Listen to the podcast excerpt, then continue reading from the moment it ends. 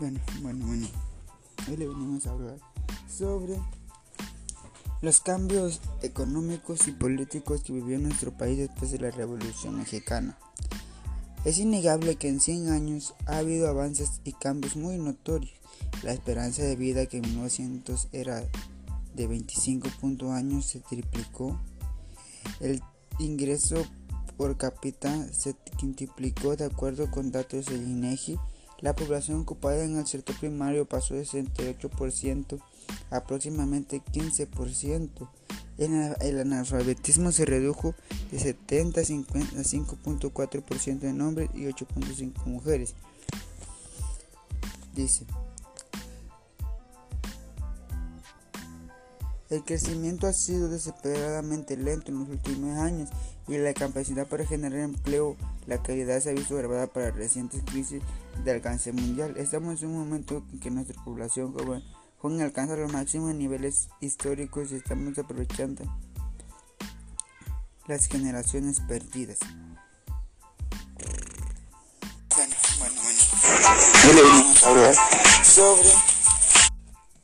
Pues también como sabemos, cambios económicos ha visto mucho, pues el país creció mucho, pero también el país se fue a la bancarrota, ya que ha habido muchos presidentes que no han sabido llevar las riendas del país, por eso el país era mucho más grande, pero cuando entró el presidente un presidente, no sé cómo, no me acuerdo cómo se llama, pero vendió casi la mitad del país a Estados Unidos, todo el territorio lo perdió y nosotros éramos mucho más grandes que Estados Unidos y ahí también se devaluó la moneda mexicana, que la moneda mexicana era mucho más valiosa que el dólar.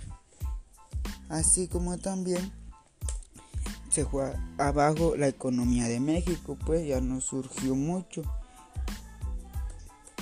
Igual en el ámbito político hubo mucho porque ahora podemos podemos este todos tenemos el, voto para elegir a nuestro presidente y antes no.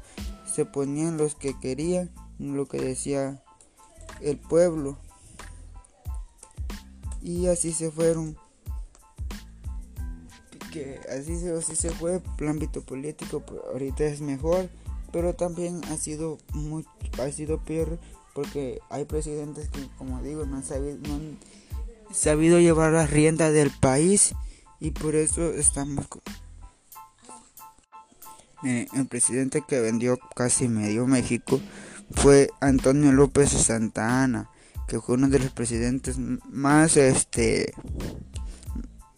más polémicos que ha habido ocupó 11 veces las presidencias en la llamada Guerra de los Pasteles. Así como vieran, 11 veces la presidencia y ahorita solamente es un presidente por cada 6 años. Entonces hemos avanzado mucho para que el país siga creciendo culturalmente, económicamente, políticamente. Ha sido una gran fuente de, podemos decir que hemos crecido un poco. El proceso ha sido lento, pero vamos como seguro pero también no podemos este avanzar mucho en el ámbito político ya que siempre va a existir la corrupción que casi todo el presidente senador hay muy pocos que no tiran dinero para que puedan ganar un puesto. Y ahí es donde se va abajo la política mexicana ya que no estamos eligiendo con cabeza fría y con el que traiga la mejor propuesta y al mejor presidente, al mejor senador, para que el país vaya creciendo más y más poco a poco. Porque si lo seguimos haciendo que hay por el dinero, siempre el país va a estar abajo y nunca vamos a crecer. Y económicamente yo digo que el país está regularmente, ya que el salario mínimo es de 250 el salario más pero siempre va a haber eso y la economía pues también quedó por los suelos después de devaluar el dinero mexicano que valía más que un dólar porque los centavos valían mucho aquí en México. Pues eso sería todo. Gracias.